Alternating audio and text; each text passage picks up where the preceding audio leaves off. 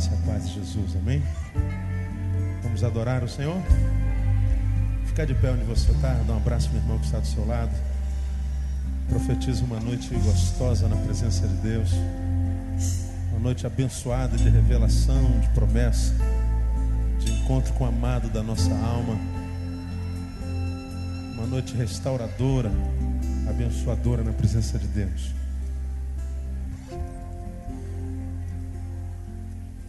O Senhor tem falado conosco desde o final do ano que 2007 seria sete vezes mais. E todos os anos a gente pede a direção de Deus para uma ministração no iníciozinho do culto de quarta-feira. Nos últimos dois anos nós denominamos é, gotinha de sabedoria, né? No ano retrasado, 2005, nós ministramos o livro de Provérbios o ano inteiro. No ano passado, o Salmo 119. Esse ano, até o final do ano, eu vou começar o culto sempre com a promessa de Deus para você. Então, esse ano eu vou, vou, vou empanturrar você de promessa de Deus. Porque eu não sei se você sabe, na Bíblia tem é, milhares de promessas para nós. Milhares. E nós vamos tentar é, conversar sobre algumas centenas é, nesses iníciozinhos de quarta-feira, porque a promessa vem da boca daquele que não pode mentir. A gente tem que trazer à memória as promessas de Deus. Então, cada, cada iníciozinho de culto, nós vamos relembrar uma promessazinha. Muitas delas a gente conhece muito bem e a gente vai começar a relembrar, meditar nelas cinco minutinhos, dez minutinhos no início de cada culto. Eu vou começar com uma muito conhecida, que está no Salmo de número 91. Abra sua Bíblia no Salmo de número 91. Esse salmo já está cheio de promessas, então nós vamos passear por ele também, não seguidamente, mas é, esporadicamente, durante esse ano. Muitas vezes a gente lembra só do nosso dever, dever, dever, o que temos que fazer, o que não fizemos. Vamos lembrar o que Deus tem para nós, Ele tem muito mais para nós do que a gente imagina. Salmo capítulo 91. Quem já achou diz amém. Então veja lá o versículo primeiro. Aquele que habita no esconderijo do Altíssimo, à sombra do Todo-Poderoso, descansará. Vamos todos juntos? Vamos lá? Aquele que habita a sombra descansará. A sombra do Onipotente ou a sombra do Todo-Poderoso descansará. Quantos de vocês estão cansados? Aí, levante a mão, Senhor. Pode sentar um pouquinho. Eu acho que se há uma necessidade humana para o tempo que se chama hoje é descanso, paz. Pelo amor de Deus, paz. A gente, a gente anda pela rua, a gente vê televisão, a gente abre o jornal e diz: gente, cara, eu não aguento mais. Eu não aguento mais. Estou no, no limite. Hoje eu ouvi umas sete vezes essa frase. Eu estou no limite ou não aguento mais mais do que isso, umas sete ou dez pessoas, eh, conversando com elas hoje pelo telefone, atendimento. Ah, pastor, eu estou no limite, eu não aguento mais. Essa é uma frase comum na linguagem de todo ser vivente. Cansados, nós estamos cansados de violência, nós estamos cansados de injustiças, de corrupção, nós estamos cansados de sermos explorados. Como diz Ricardo Boechat, o Estado brasileiro é inimigo do cidadão. Nosso país é nosso inimigo. Só se lembra de nós para tirar. Nossos direitos não são não são são dados a contento. Né? A relação do cidadão com o seu governo é relação de um consumidor com qualquer empresa de prestação de serviço. A gente paga pelo serviço e a empresa nos fornece o serviço. Né? Você paga a tua conta de luz e a Light te fornece a luz. Você paga o gás e a SEG te fornece o gás. No governo a gente paga o imposto, mas a gente não tem saúde, a gente não tem é, proteção, a gente não tem escola, a gente não pode ir e vir. Nós não temos, nós pagamos caro e somos punidos severamente se não pagarmos, mas o governo não cumpre o seu papel. Você está no período que está pagando o seu IPVA. O IPVA mais caro do mundo é o brasileiro. e você anda nas ruas mais esburacadas do mundo. Isso traz revolta na gente, isso aborrece a gente. Cada vez que eu caio num buraco, eu tenho que dar um glória para não xingar um palavrão. Escandaliza não, viu, irmão? Que é difícil, a gente se aborrece, a gente está cansado, nosso espírito fica sobrecarregado, a gente fica tenso. Nós vivemos tenso, a gente acorda cansado, a gente dorme cansado, às vezes não dorme. Aí vem o salmista que fala sobre segurança. E ele fala que há segurança naquele que se refugia em Deus. Ele começa nesse versículo dizendo assim: Olha, aquele que habita no esconderijo do Altíssimo. Sim, este que habita lá, nesse esconderijo, qual? O do Altíssimo, esse vai descansar a sua sombra, vai descansar é, a sombra desse Todo-Poderoso. Então, de que esconderijo ele está falando? Que esconderijo é esse? Onde é o esconderijo do Altíssimo? Porque às vezes você não consegue encontrá-lo de tão escondido que ele é, né? Senhor, eu queria entrar no esconderijo do Altíssimo, mas o esconderijo está escondido. Parece que a gente não consegue encontrar esse esconderijo e a gente não descansa. De que esconderijo o salmista está dizendo? Mesmo é, a respeito do qual ele fala lá no capítulo 61. Abra sua Bíblia no 61 aí. 61. O que, que ele está falando? Salmo 61.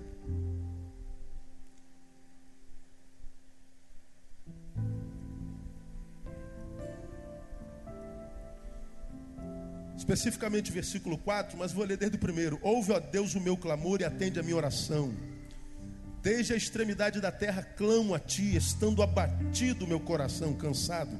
Leva-me para a rocha, que é mais alta do que eu Pois tu és o meu que? Refúgio, uma torre forte contra o inimigo. Aí ele diz no versículo 4: Deixa-me habitar no teu tabernáculo para sempre, dá que me abrigue aonde? Aonde lê mais alto? No oculto ou na versão original, no esconderijo do que? Das tuas asas aquele que habita no esconderijo do Altíssimo.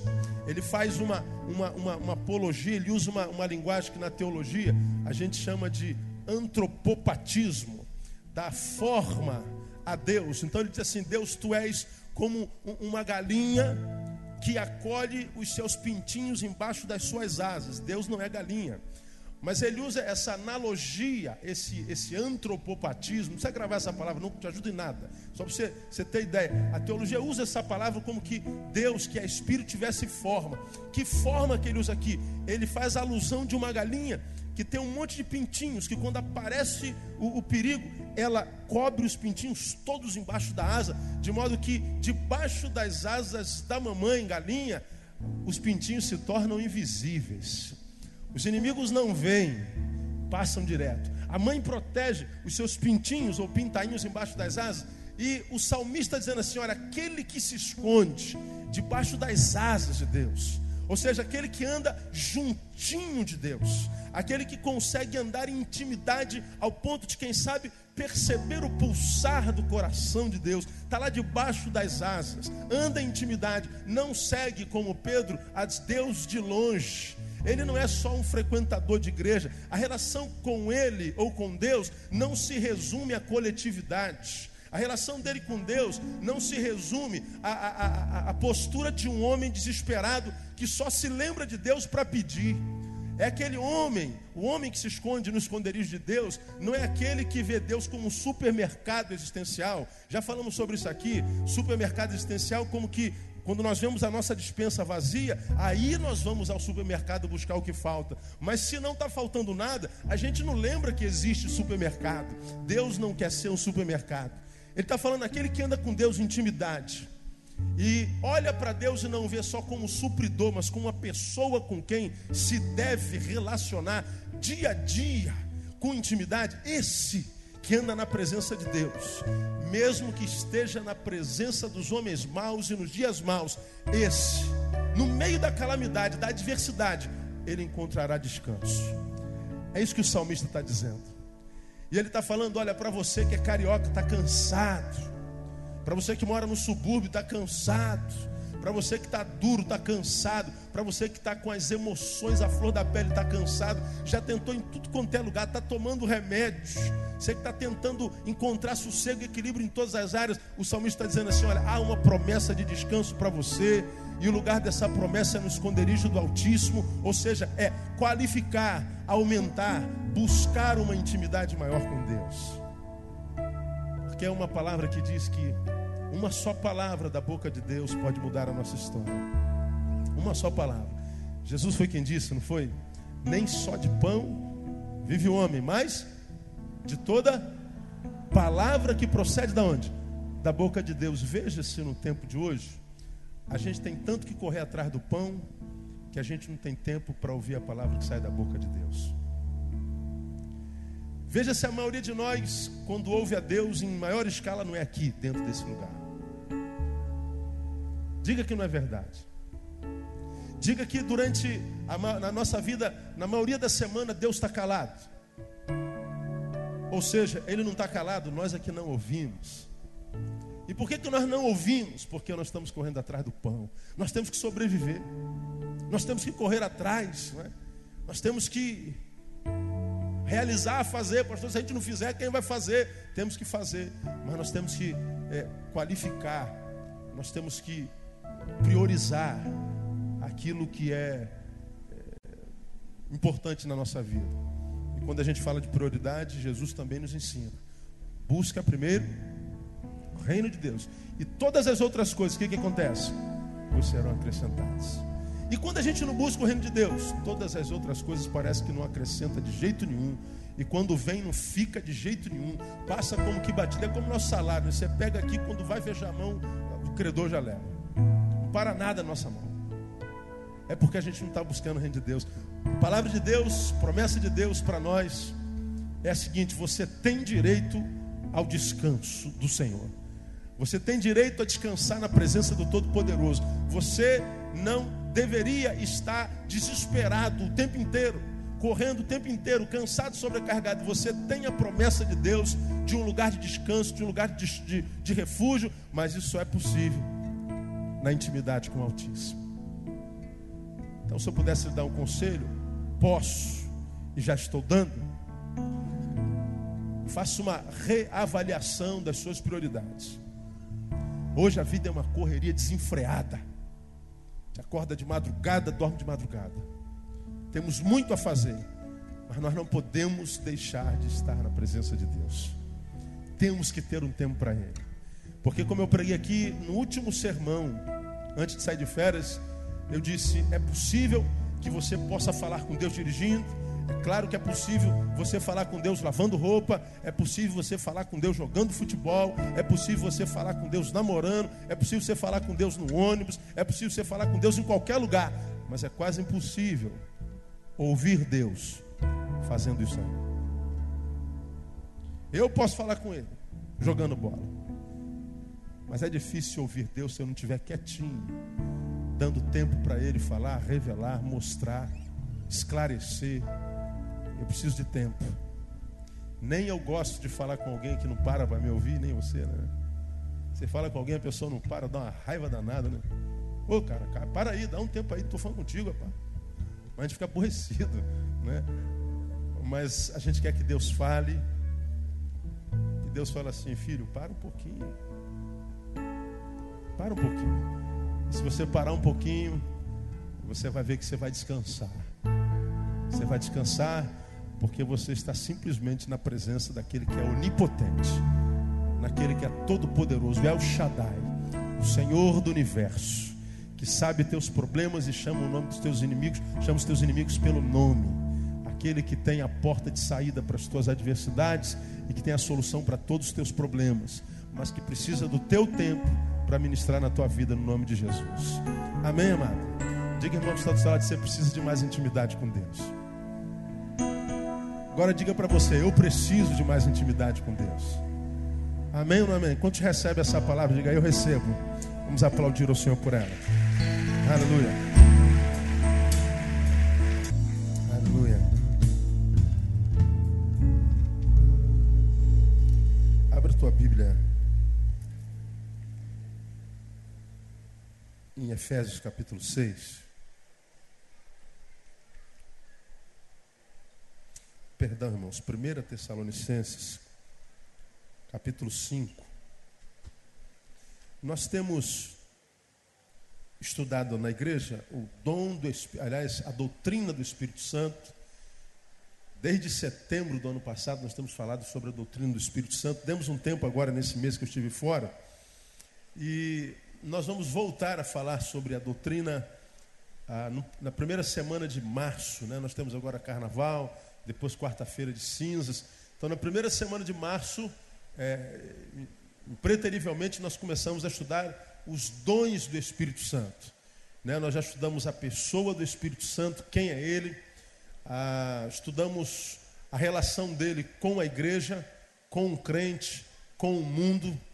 Aprendemos como age o Espírito Santo, estudamos batismo no Espírito Santo e estudamos plenitude do Espírito Santo e nós aprendemos como há tantas discrepâncias ah, sobre o assunto na igreja evangélica no Brasil e no mundo. E nós vamos, a partir da primeira semana de março, ah, o último mês do ano eclesiástico, voltar a falar sobre o Espírito Santo. Vamos estudar cada dom, cada um deles registrado lá na Bíblia Sagrada, um a um. Cada quarta-feira a gente estuda um. Alguns deles nós vamos usar duas ou três é, terça, quartas-feiras falando sobre o único dom.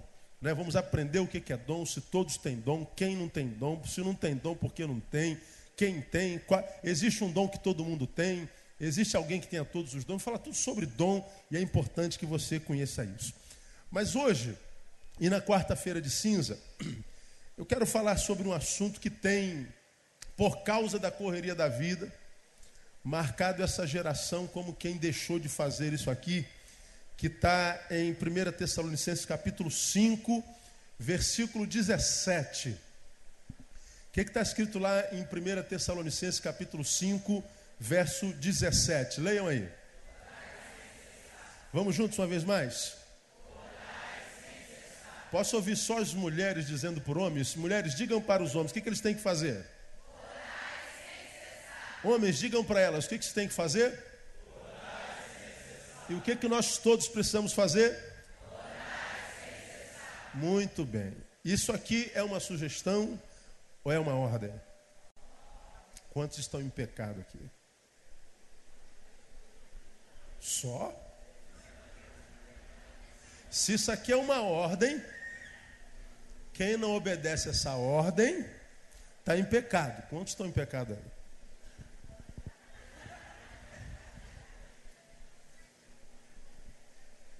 Orai sem cessar. E não pensa que essa oração aqui é aquele, aquela, aquela listinha de pedidos que a gente faz quando entra no quarto para falar com Deus, quando entra. Oração no meio evangélico é sinônimo de petição. Né? Nós já falamos sobre isso aqui, os irmãos mais antigos vão se lembrar disso. Mas falar sobre oração nunca é demais. Aliás, sempre é de menos, por mais que falemos. Quando a gente pensa em orar, vamos orar com o irmão fulano de tal. A gente começa a falar com Deus, e você pode ter certeza que essa falação com Deus é sinônimo de petição. Orar é pedir. Vamos ouvir o orador Neil Barreto. Aí ele pega o microfone e o orador vai falar. O orador vai falar. Quer dizer que quando eu vou uh, orar como orador, eu vou pedir? Não, eu vou explanar. O orador, ele fala, o orador, ele explana. Ele é o que usa da palavra. Mas no contexto é, cristão, religioso, oração virou sinônimo de petição. Não são sinônimos. Então, quando a Bíblia fala assim, orai sem cessar, ele não está falando pedir a Deus o tempo inteiro. Aumenta a lista e toda vez que você for falar com ele, é, peça. Peça. Não tem aquela listinha que você leva para o supermercado quando vai para o mercado? Então, é a mesma coisa, oração não tem nada a ver uma coisa com a outra. Embora nós não consigamos em grande escala fazer a, a dissensão entre uma e outra, petição e oração.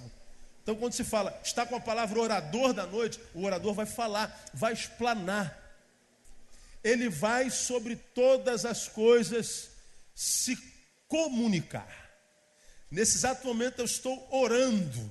Eu, estou, eu sou o orador da noite, eu estou me comunicando com vocês, eu estou orando, estou pedindo nada a vocês, estou comunicando. Então, quando a Bíblia fala orar sem cessar, está dizendo assim: esteja em constante comunicação com Deus, esteja ligado, esteja em comunhão, esteja sintonizado, e aí fica mais claro, fica menos culposo para nós, né? A gente tem menos culpa. Eu recebo muito, muitos, muitos e-mails e, gente, pastor, eu, eu estou meio fraco, eu não tenho orado, não tenho lido a Bíblia.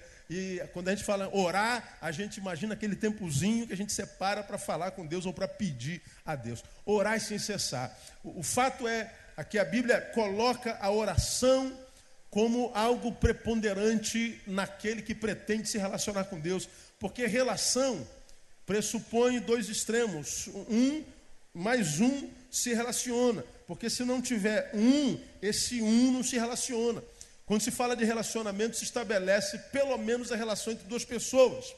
E essas duas pessoas se relacionam através da comunicação. Qualquer ser vivo só se relaciona através da comunicação, seja em que linguagem esse ser vivo use.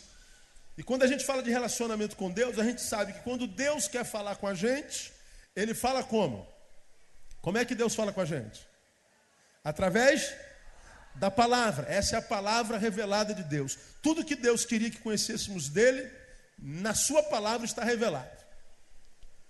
Então, ah, começou a relação, Deus falando conosco. Agora, como é que esse Deus falar conosco se estabelece em relacionamento comigo ou contigo? Quando eu respondo a fala de Deus. Deus fala comigo através da palavra, e como é que eu falo com Deus? Através da oração. Então, oração e palavra caminham juntos, porque oração e palavra estabelece o relacionamento entre a divindade e a humanidade, entre o homem e o Deus que é objeto da sua adoração. Quando eu não falo com Deus, é possível que Deus fale comigo, só que eu estou dando gelo nele. Não é relação. Aí, se a gente começar a passear por esse por esse, por esse mistério da, da, da relação, aí nós vamos nos aprofundar em oração. Eu consigo falar sobre oração até dezembro, se você quiser. Mas não é a nossa proposta aqui agora. Eu queria hoje tentar conversar com vocês por que, que orar é tão importante. Por que, que eu preciso orar? Eu não devo, não, eu preciso. Eu tenho a necessidade premente, a necessidade desesperadora de orar. Porque se eu não falo com Deus, a intimidade começa a, a, a, a diluir. E nós começamos o culto falando sobre promessas, aquele que habita no esconderijo do Altíssimo. Falei que esse esconderijo já está debaixo das asas, juntinho, pertinho, sentindo o calor das suas asas, a proteção, sentindo pulsar do seu coração. É estar junto, não é segui-lo de longe. Quando a gente deixa de falar com Deus, nós, sem que nos apercebamos, nós vamos perdendo intimidade. É como o marido e mulher que, por causa dos muitos afazeres, poucos sentam para conversar, só se encontram no final da noite. E não percebe que no final da noite já não são mais eles, é, é o resto deles.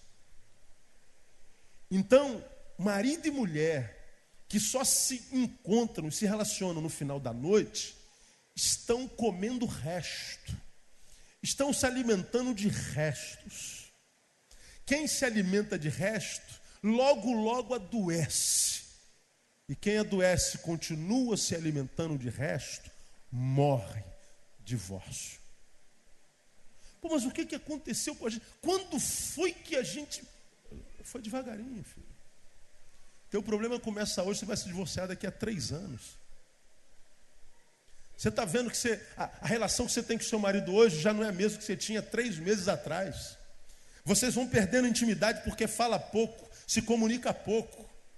Você é, fala uma vez, ela não recebe a palavra, ou vice-versa. Você fala segundo, ela se ira. Aí quando você vai falar a terceira vez, você já não fala. Estabeleceu-se a ruptura na comunicação. E o silêncio se estabelece.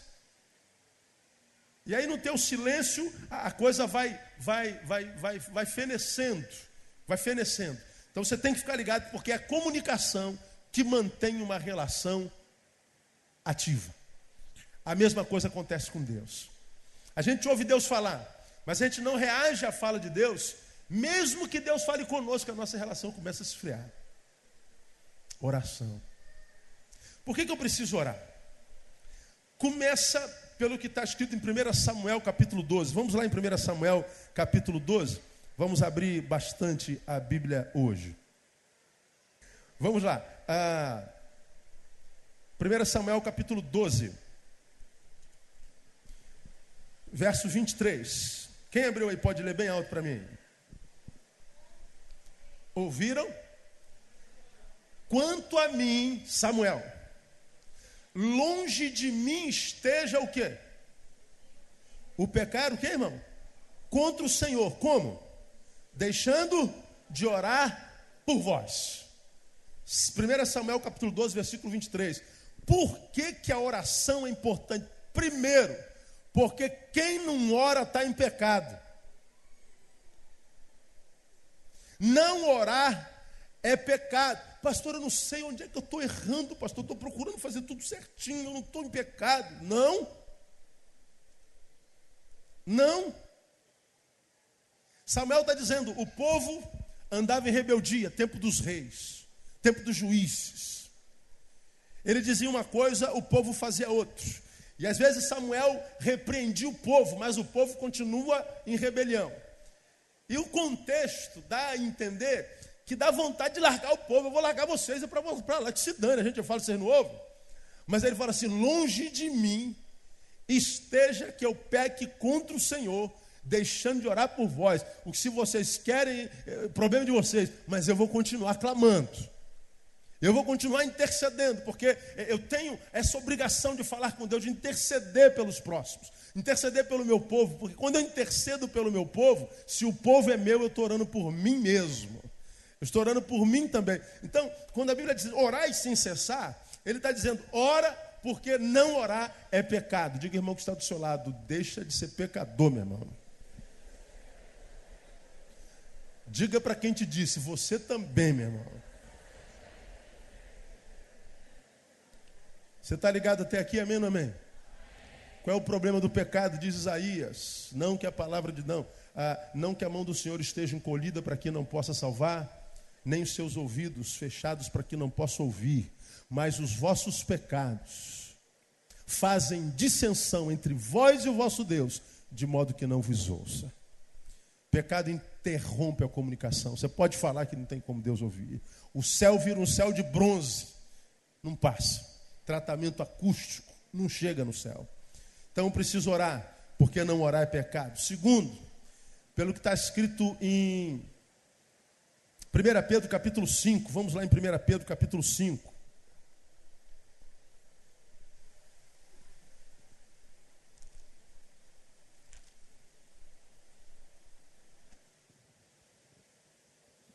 Primeira Pedro capítulo 5, quem já abriu, diga amém. Versículo 8. Sede sóbrios, vigiai. Por que, que eu tenho que vigiar? O vosso adversário, o diabo, anda em derredor rugindo como leão e procurando o quê? A quem possa tragar. Por que, que eu preciso orar? Porque existe um diabo. Porque existe um inimigo. Porque viver é ter que matar um leão todo dia. A gente não diz que viver é matar um leão todo dia, está aí o bendito leão. Só que esse leão não se mata com flecha, não se mata com tiro. Esse leão se mata se submetendo ao Senhor. Esse texto faz uma, uma comparação do diabo com o leão. O leão na selva é o quê? É o quê, irmão? Rei. Ele tem na cadeia de predadores algum predador? Não. Ninguém come leão. Leão come quase tudo. Não há adversário para leão na selva, irmão. Ninguém se mete com bendito. Ele dorme o dia inteiro, só acorda para comer e dorme porque ele não pode ser comido por ninguém. E quando acorda para comer, ele não sai para caçar, não. Ele manda a mulher caçar. É leoa que caça, sabe disso, não sabe? Leão não tem aquele trabalho, não. Ele é o bambambam bam, bam da história. Agora, quando a Bíblia fala do diabo, compara o diabo ao bendito do leão. Não podia ser uma hiena, que só come o resto, né, meu? Bichinho nojento é hiena. Mas compara o diabo a um leão. Por que, que compara o diabo ao leão? Para estar tá dizendo para mim, para você o seguinte: é o inimigo com o qual você tem que lutar, não é um idiotinha qualquer, não. O leão que você tem que encarar, o inimigo que você tem que encarar, ele não é um bobinho qualquer que você vença, como quem vou dar uma volta nele com estratégia.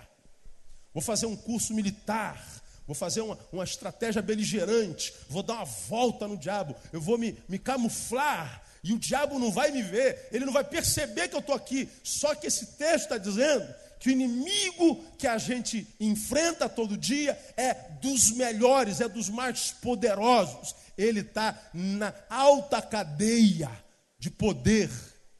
A Bíblia diz que o mundo jaz aonde, irmão? Quem é que jaz no maligno? A rua, a estrada no Nogueira de Sá? O Jardim Novo jaz no maligno? O Brasil jaz no maligno. O que, que jaz no maligno? O mundo. Você sabe o que, que é jazer? Onde é que você. Onde é que você o único lugar que você vê essa palavra, jaz. Só tem um lugar que você vê isso.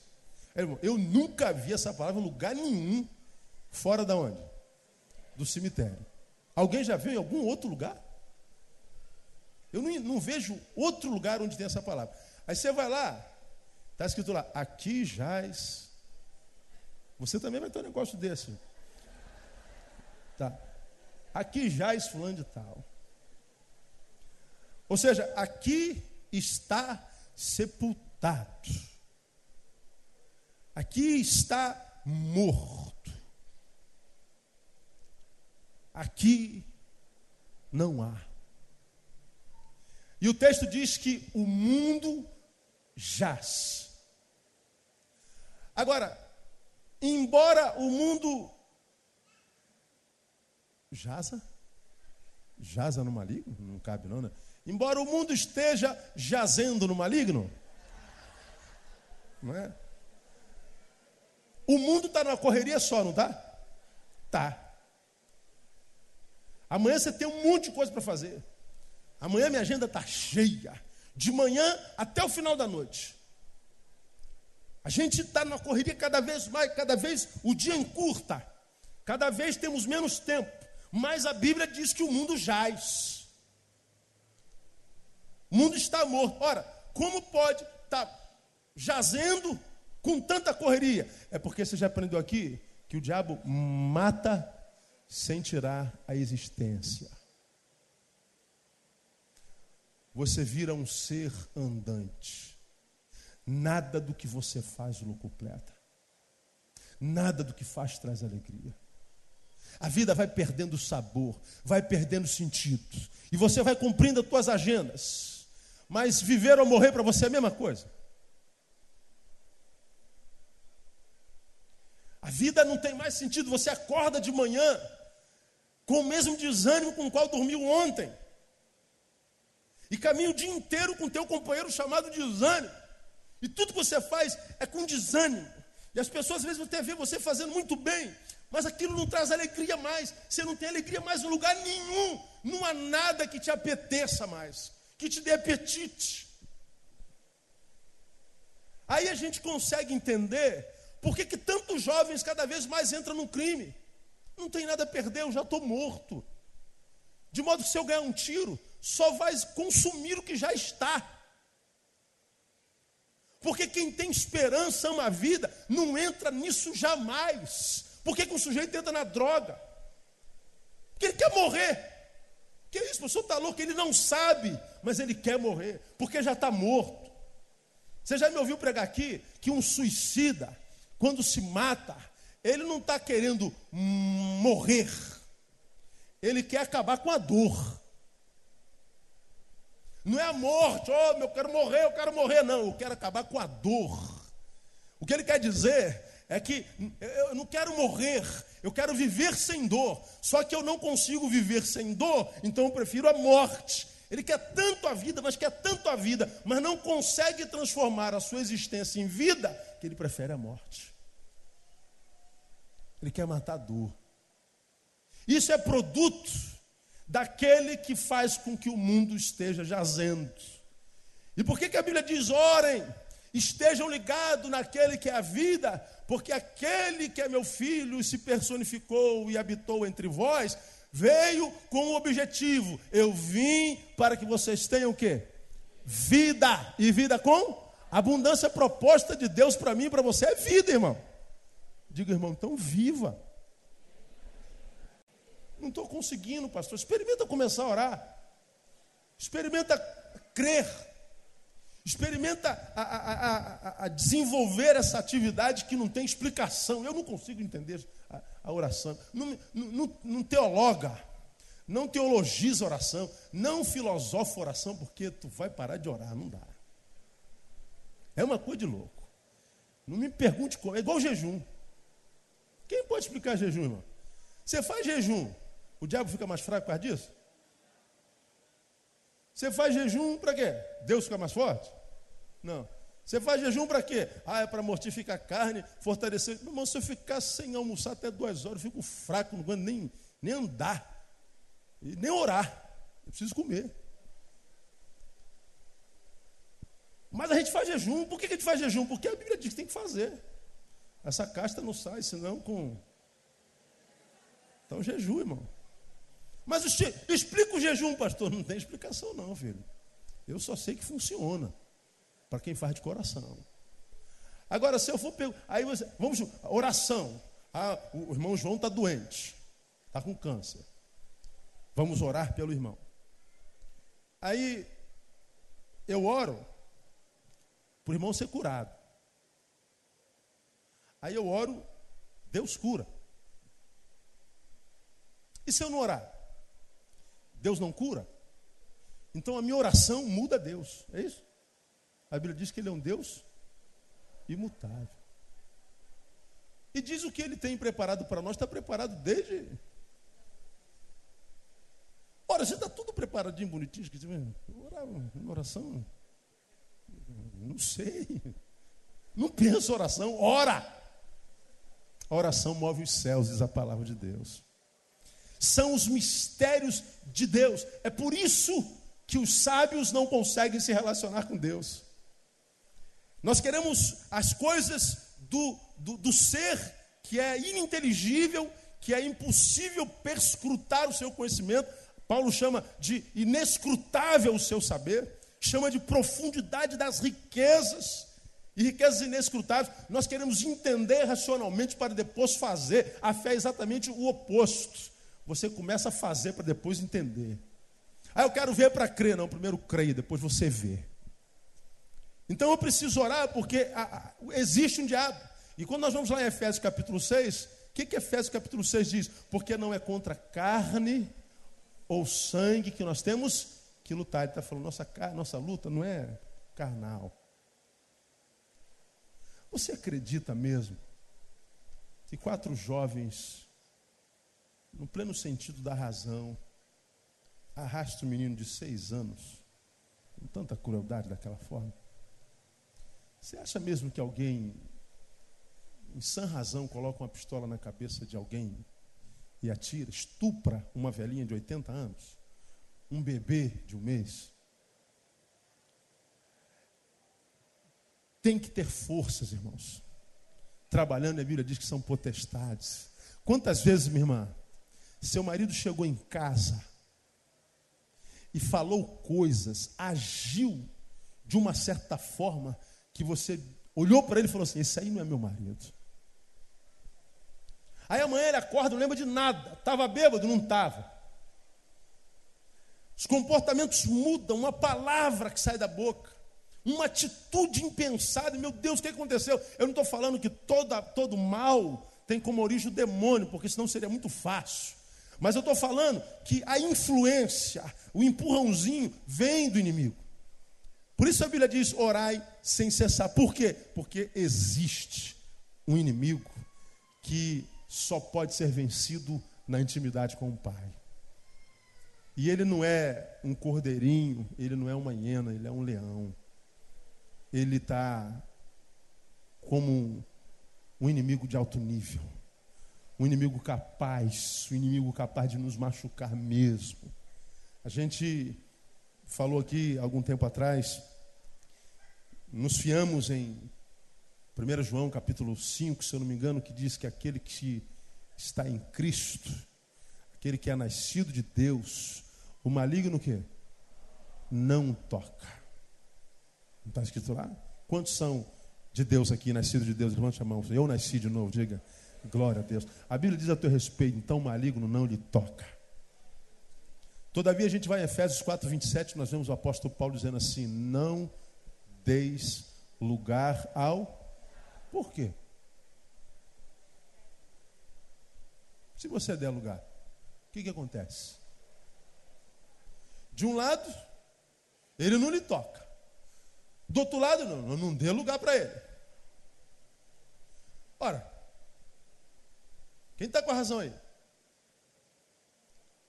A Bíblia diz, acabamos de ler, o diabo, vosso adversário, anda rugindo como um leão, buscando a quem possa tragar. Vem Paulo diz: não dê lugar para esse leão. Porque se você der lugar para esse leão, ele te traga. Quando é que o maligno não nos toca? Quando a gente não dá lugar. Quando nós somos nascidos de Deus e não damos lugar. Porque para para pensar e analise com a tua lógica humana. Veja se você não conhece crente que embora crentes, nascidos de novo, vivem uma vida infernal. Diz que você não conhece crentes que dizem ter nascido de novo e vive uma vida do inferno, miserável. Diz que você não conhece. Dizem ser servos do Deus Todo-Poderoso, mas se olha para a vida, parece que eles são servos de, de, de Exu Caveira, de Maria Mulambo. A gente não gosta de ouvir isso, mas não deixa de ser verdade por isso. Então por que, que eu preciso orar? Porque existe um diabo, existe um inimigo que eu não posso lutar com a minha sagacidade humana, com o meu intelectismo. A gente está entrando aí é, num tempo na, na, na, humanidade, principalmente no Brasil, que nós estamos aí na, na faixa amarela da intolerância religiosa, irmão. Mais um pezinho, nós caímos na, numa girá é, cristã, católico, ateia. Estamos sendo odiados por aí. Com toda razão, me perdoe. Falei domingo passado, vivemos o, o oposto de Atos. A igreja caía na graça do povo e o Senhor acrescentava todos os dias que iam sendo, iam sendo salvos. Hoje, por causa do nosso testemunho, nós estamos caindo na desgraça do povo. Nós, pastores, então, irmão, antigamente, eu não sou pastor, o cara é pastor, pode liberar. Hoje, tu fala que é pastor e que ele não libera, está tá cancelado, pode ir embora. Está cancelado. Já teve vez em pôr de gasolina que eu esqueci a carteira em casa. Falei, rapaz, eu vou ali e volto. Que você faz? Sou pastor, não pode tirar agora. Bota a borracha. Não pode tirar. O tanque de gasolina não entra borracha. Vai lá. Você vai ter que ir na marra, meu filho. Aí eu deixei meu relógio. E não vou tirar a gasolina. Agora, quem é culpado disso? Nós. É a nossa vida. Por causa dos mensageiros, eles estão abrindo mão da mensagem. É porque a gente não está vivendo a vida de quem nasceu de novo. E parece que o inimigo está tocando na gente. E a gente precisa voltar à devoção. Nós precisamos voltar para os braços do Pai. Nós precisamos voltar para a sombra do Todo-Poderoso. Nós precisamos gastar tanto tempo com Deus como a gente gasta com o bendito com a bendita da namorada. A gente precisa gastar o dízimo do tempo que a gente gasta estudando com Deus. Gente precisa dar o dízimo para Deus, nem que seja do tempo. Porque senão a nossa vida fica assim, ó, de frequentadores de templos, frequentadores de templos participantes de campanhas e de palavras proféticas, mas a gente não vê a vida de Deus se transformando em vida de Deus na nossa vida. E eu não sei quanto tempo a gente tem para ficar vivendo nessa vida que parece ser, mas não se torna nunca. existe um diabo, eu preciso orar. Diga, irmão, que você precisa orar mais, irmão. Isso. Por que mais que eu tenho que orar? Vamos lá em Tiago capítulo 4, versículo 2. Um pouquinho antes aí de Pedro. Tiago, passa umas folhinhas antes aí, você vai ver. Tiago 4. Olha que coisa interessante essa palavra. Tiago 4. Versículo 1. De onde vêm as guerras e contendas entre vós? Porventura não vem disto, dos vossos deleites, que nos vossos membros guerreiam? Aí ele explica: cobiçais, nada tendes. Logo matais. Você quer, mas não consegue, então o cara tira na marra, ele mata. É o que acontece aí fora. Invejais e não podeis alcançar. Não é? Logo combateis e fazeis guerra. A gente odeia o sujeito porque o sujeito tem e não tem. Aí vem o apóstolo e diz assim: ó, nada tendes, por quê? Porque não pedis. Por que, que eu preciso orar? Porque a oração é a maneira indicada por Deus para obtenção de coisas. A palavra diz: pedir e o que? Dar-se-vos-á. Buscais e achareis. Batei e abrir-se-vos-á. Agora, se eu não pedir, não recebo. Se eu não buscar, eu não acho. Se eu não bater, não se me abre. O texto diz que eu não tenho porque eu não peço. Né? Muitos perguntam, por que será que eu não consigo isso? Por que será que eu não consigo aquilo? Deus responde, vocês não pedem. Mas pastor, eu pedi. Orei duas vezes pedindo isso e não veio. Aí não é oração, irmão. É, eu, vou, eu, vou, vou, vou apresentar um. Veja se você é herege. O sujeito fala assim, pastor, eu fiz uma fiz um. Como é que, ele, como é que, como é, que é a palavra que ele usa? Ele fala assim, pastor, eu fiz uma. Fiz uma. Oh meu Deus, fugiu a palavra aqui. Fiz um negócio com Deus. Eu estou no, tô no propósito com Deus, essa é a palavra. Fica mais, mais assim, mais, mais santo, né? Estou no propósito, estou no propósito. Olha, pastor, eu vou. Falei com Deus, olha, Deus, eu vou orar sete semanas. Se Deus não responder em sete semanas, é porque não é da vontade dele. Aí o cara cai dentro, sete semanas, aí, igual um doido, ora para burro. Aí na sétima semana, não aconteceu. Então, ele entende que não aconteceu por quê, irmão? Não é da vontade dele. Mas da onde saiu isso? Da onde saiu isso? Da cabecinha. Como diria o Jeremias do miserável. Pastor, veja, eu vou orar sete semanas. Então, se não acontecer em sete semanas, eu vou entender. Bom, aí o problema é seu. Mas não foi Deus que disse que era sete semanas. E se for seis semanas e, e seis dias? E se for vinte e duas semanas e três dias? E se for vinte e três anos? Pô, está amarrado, pastor, já tem poder. O texto diz que é orai sete semanas sem cessar. É isso que está escrito lá? O que está escrito lá? Sem cessar. Difícil isso? Vamos fazer o seguinte, fazer um propósito com Deus. Vamos orar 15 semanas. Vamos subir o monte sete sexta-feiras. E se a gente descer na sétima sexta-feira, não acontecer, a gente vai entender que é a vontade de Deus que não acontece. Da onde saiu isso, irmão? Da tua cabeça, irmão. Aí, já estava escrito no plano de Deus, filho, daqui a oito semanas eu te dou. Mas tu inventou um propósito de sete semanas. Aí na sétima semana você passa. Aí Deus falou, filho, só mais uma. Está uma, minha vontade é mais uma. Tá... Ora mais uma. Não, acabou a oração, não vou orar mais, não vou fazer mais campanha, acabou, Deus me fez. Então, vamos partir para outra. Meu irmão, deixa eu falar uma coisa para você. Não estabeleça tempo para o Senhor. O Senhor é Deus e não você. Não é você que estabelece o prazo, é Deus que estabelece o prazo. Vamos parar com esse negócio da igreja. Vamos fazer uma campanha de tantos dias. No final do, daquela campanha, Deus vai dar a vitória. Aonde saiu isso? Lá em Lucas, quando é, é, Jesus foi crucificado, ele disse assim: Olha, fique em Jerusalém, até que do alto vocês sejam revestidos de poder. Quando é que vai acontecer isso? Não interessa, fique em Jerusalém. Não sai para fazer a minha obra sem a minha autorização, sem o meu poder, sem a unção do meu espírito. Fique em Jerusalém. E eles ficaram em Jerusalém. Não perguntaram quando, quando é que foi, não estabeleceu o prazo. É, simplesmente vamos obedecer. E se durar 50 anos, Pedro? A gente espera 50 anos, porque foi o Senhor que estabeleceu o tempo. E aí aconteceu no dia de Pentecostes, o Espírito Santo desceu. Quando o Espírito desceu, Pedro levantou, pregou a palavra, naquele dia já foram 3 mil almas. Aí você chega em Atos 17, você vê lá o Agripa desesperado, desses homens que têm transtornado o mundo, chegaram também aqui por causa do poder do Espírito Santo. Eles estavam à disposição do cronos de Deus e não Deus à disposição do cronos deles. Estabelecer prazo para Deus é muito perigoso, irmão. Gera frustrados. Ah, pastor, orei tanto, pastor.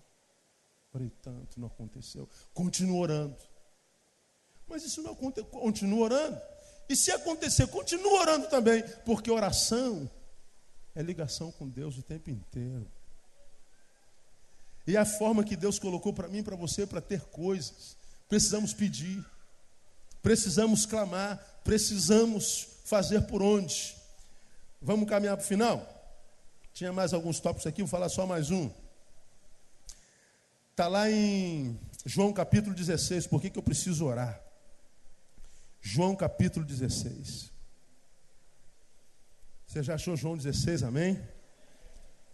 Olha a beleza do versículo 24. Até agora, nada pedistes em meu nome.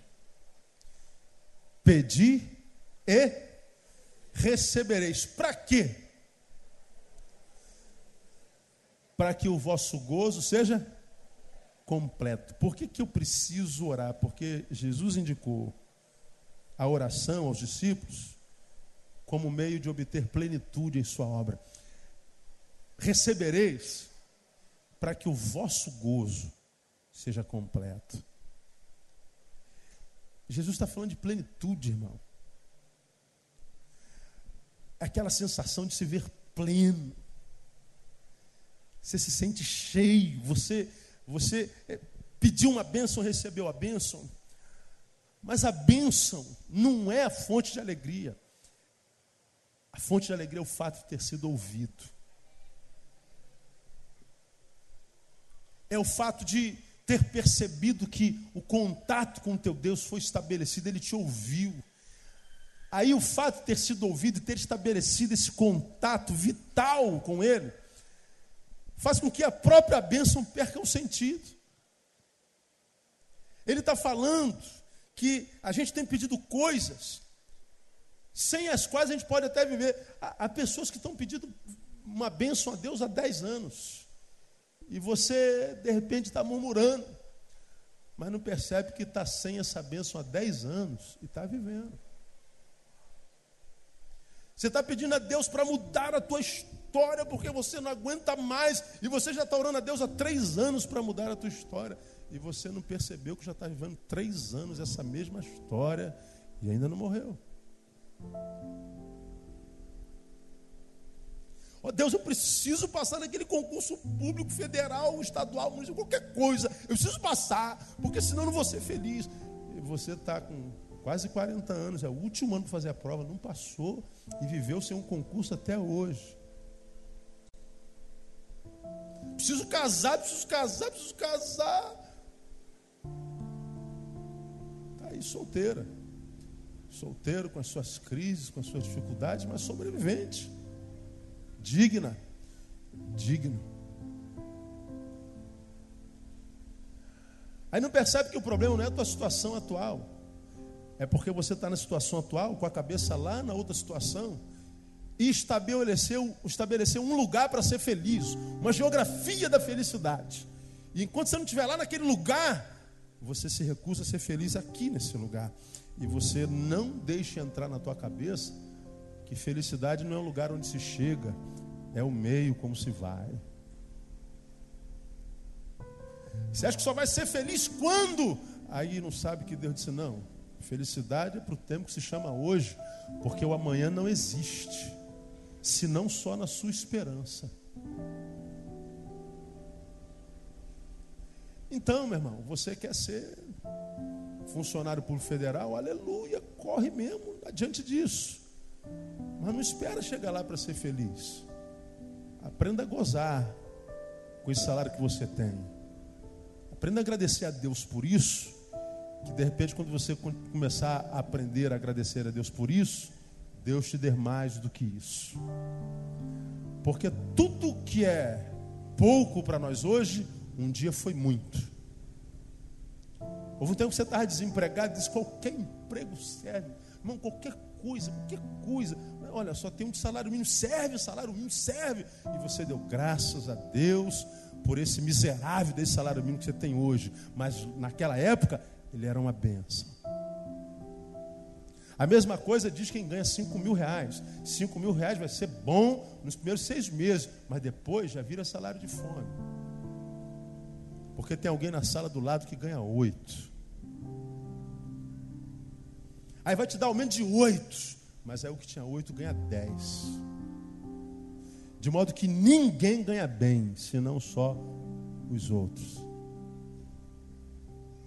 Aí a gente vai detectando o que em nós há que não presta, para justificar a nossa tristeza. Mas a nossa tristeza não tem a ver com o que nós há que não presta. Tem a ver com a nossa incapacidade de lidar com isso. Por que, que você está aqui, acha que é infeliz porque ainda não casou, só vai ser feliz quando vai casar?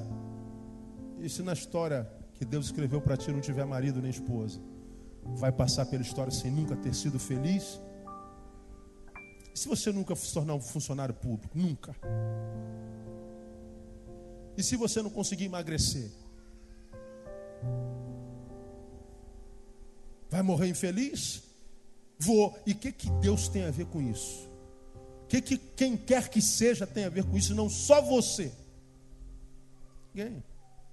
Então a tua revolta contra o mundo não é pertinente. E esse texto diz que eu posso ser pleno, e a plenitude do meu ser não vem com o que o meu ser tem.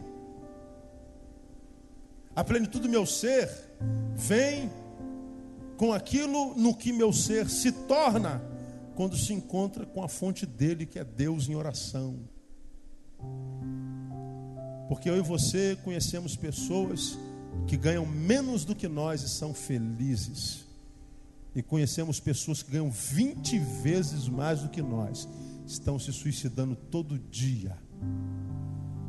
Você e eu conhecemos gente que mora na cobertura na Atlântica, está querendo morrer. Você conhece gente que mora lá no alto do morro, está dizendo tudo doido que chegue amanhã, que amanhã vai ser uma benção. Amanhã o Senhor vai fazer algo tremendo. Amanhã, olha, filho, amanhã tem carne. Quanto tempo a gente não come carne? É só arroz e feijão. Amanhã, papai comprou meio quilo de músculo e a gente vai ter músculo. E as crianças tudo sorriem, porque amanhã vai ter meio quilo de músculo. Você está com 10 quilos de filé mignon lá, está querendo morrer. O que, que a carne tem a ver com isso? Ah, meu Deus, eu não posso ter filho, pastor. Eu descobri que eu não posso ter filho. Eu quero morrer. Então, morra. Morra. Mas da mesma forma como você quer ter um, um filho e não pode, tem um monte de criança lá que quer ter uma mãe e não pode também. Por que, que não adota? Ah, mas assim eu não quero. Então tu não quer um filho. Quem sabe você quer mostrar para o mundo que pode parir. E eu acho que você tem razão de querer, porque a mulher nasce para isso. Né? Mas e se não pode? E aí? Vai passar pela vida sem o privilégio de ter sido mãe que sempre quis ser? Se em toda mulher há um útero desesperado para ser mãe para alguém, e em toda criança há um coração desesperado para ser filho para alguém.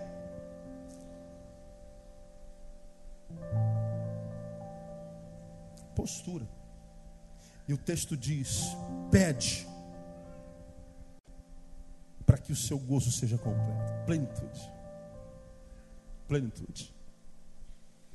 Vemos uma geração de resmungadores, resmungadores, resmungadores, resmungadores. E o papel nosso é ouvir, a gente vai ouvindo. Mas se você mudasse o discurso, irmão, e tentasse ser mais honesto consigo mesmo, entender, será que isso que eu estou desejando não é vontade de Deus? Vontade de Deus é outra? Será que a vontade de Deus é diferente da minha? Talvez seja. Ah, está iluminando, está começando. Por aí, irmão. Tente ser honesto consigo mesmo. Aí, de repente, a vontade de Deus é outra. E se você for na vontade de Deus, vai na de Deus que você vai se dar bem, irmão. Entra na de Deus que você vai se dar bem. Não existe frustração lá no caminho dele. E tudo isso através da oração. Por isso que a Bíblia diz: orai sem cessar. Tem que gastar tempo com o Eterno. Tem que gastar tempo com o Altíssimo. Tem que gastar tempo. Temos que nos recusar a passar pelo dia sem falar com Ele uma frase. Sem, sem, sem, sem dar um toque. Deus, ó, eu estou te percebendo, estou aqui na correria danada, mas logo, logo arrumar um tempinho aqui, vou, vou te dar uma atenção aí, segura aí. Não é que Deus vai entrar em depressão, não, irmão. Mas eu queria, porque estou falando nisso, incentivá-los a ler o livro que está indicado no seu boletim, Os Segredos do Coração do Pai Nosso. A solidão de Deus. Dois livros impactaram a minha vida nesses 40 anos. Aliás, um mudou a minha história. Esse livro eu nunca indiquei, porque ainda não, não dá para indicar para todos. Não são todos que estão capazes de ler esse livro. Mas depois desse livro que eu li em 97, esse, Os Segredos do Coração do Pai Nosso, esse é um dos livros que mais me tem impactado. Porque Augusto Cury, ele nos, nos leva a enxergar um Deus que não é, é tão inacessível e marcessível, tão poderoso, majestoso, tão grande, que se vê é, é, como quem não precisa de nada nem de ninguém, como quem jogou a gente no mundo assim, e digo, se vocês quiserem, amém, se não quiser também, que se dane vocês, não. Ele diz, ele fala de um Deus muito mais, mais imanente. Ele fala de um Deus que tem necessidade de nós. E se alegra quando nós estamos na presença dele. Um Deus que quase carece da gente. Parece heresia, né? Mas lê o livro, você vai entender. Ele faz uma análise da psique de Deus através da oração do Pai Nosso, que é a coisa mais linda que eu já vi no mundo. Eu vou estar falando muito sobre esse livro aqui esse ano. Ele fala de um Deus que diz assim: Ô Neil, você está aqui, você lembrou de mim hoje? Eu falei, claro, pai, eu não esqueço de ti. Eu vim aqui passar um tempo contigo. Aí você vai bater um papo com Deus, mas não aquele papo do filho interesseiro, como quem diz, ô paizão, ô paizão, tudo bem? Saudade do senhor. Tá. Aí o pai diz assim, quanto é que você quer? Fala. O que, que você vem pedir aqui hoje, filho? Mas não, Deus quer a relação com aquele filho que, que vai fazer uma visita a ele, vai estar na casa, no colo dele. O que, que você quer, filho? Não quero nada, pai. Hoje eu vim só para estar contigo. Não quero pedir nada. Vim bater um papo, vim para sentir o calor das tuas asas. Eu vim para estar. Aí você pode entrar no teu quarto, no teu gabinete. Bota um tapete lá no chão, deita, bota uma musiquinha lá no fundo, fala assim, pai, eu estou aqui. E esse tempo que eu vou passar aqui é teu. Eu não vou ler nada, não vou falar nada, eu não vou pensar em nada. Eu quero, eu quero trazer a tua palavra, a tua promessa, teus feitos, a beleza da tua santidade. E se o Senhor quiser falar alguma coisa comigo, revelar, eu sou todo teu. Esse tempo é teu. E eu creio que nesse tempo Deus abre um grande sorriso porque o meu filho lembrou de mim por causa de mim, e não por causa daquilo que eu posso lhe dar. Meu filho não veio chorar porque eu não fiz, ou porque eu fiz e ele não conseguiu ver. O meu filho veio ficar comigo. Eu vou dizer uma coisa para você: se ele acha esse filho que está com ele só para estar com ele, esse filho vai ouvir do próprio Deus o que ele disse a Isaías. E mandou Isaías dizer ao seu povo: Então clamarás, e o Senhor te responderá. Gritarás, e ele dirá: Eis-me aqui. Está no finalzinho de Isaías, capítulo 58. Como é que começa Isaías, capítulo 6? Ele tem uma visão da glória de Deus o anjo toca na boca dele, o santifica, ele diz: Ai de mim. Ele se enxergou, e quem se enxerga só pode dizer ai mesmo, não tem outra palavra para dizer. E aí, ah, quem irá por nós? A quem enviarei? Aí Isaías diz: Eis-me aqui, envia-me a mim. E porque ele se dispõe ao Senhor, Senhor, eu sou teu. Aqui. No final, é Deus quem diz para ele: Você vai me gritar então, Isaías, e é eu quem vou te dizer agora. Eis-me aqui. Filho que aprendeu a gozar da presença do pai, pede o que quiser o pai. O pai, o pai dá com carinho, irmão. Quem está falando lá? Ah, é o João. E pode liberar agora. Isso aí eu conheço. Isso aí, pelo amor de Deus. É, não precisa nem perguntar. Você não conhece esse menino, não, pai? Esse menino anda na minha presença, curte a minha presença direto. Pode liberar. Aí a gente descobre que o Salmo capítulo 1 é verdadeiro. Tudo quanto fizer, prosperará. Você quer ser assim ou não? Tudo quanto fizer, prosperará. É a presença dele. Minha oração é que Deus coloque em você essa disposição de falar mais com Ele, de estar mais na presença dele e aprender que oração não é sinônimo de petição. Aí na quarta-feira que vem a gente volta. Eu vou falar com você que ora muito, mas não tem resposta. Pastor, eu oro a beça, mas Deus não responde. Por que, que Deus não responde oração? Quais são os impedimentos das nossas orações? Vamos falar alguns tópicos aqui que muitas vezes a gente leva a efeito, não percebe Deus não responde. Existem alguns senões que impedem da nossa oração ser atendida. Está tudo na Bíblia. E de repente é, é o teu caso, e aí você vai começar a orar a segunda palavra, e você vai ver que você vai gritar na tua angústia. Deus, opa, eu cheguei aqui, filho. Está ali ocupado, eu estou aqui. Eu ouvi a tua voz, eis-me aqui. O que você quer? E aí Deus vai fazer de você, literalmente, verdadeiramente. Não da boca para fora, mas um servo muito mais do que vencedor por aquele que te amou. Promessa de Deus para tua vida. Amém? Quando você recebe essa palavra, eu recebo, amado. Então diga para o irmão que está do seu lado, você precisa orar mais. Irmão. Diga para quem te falou, você também, filho. Você também. Nós precisamos orar mais.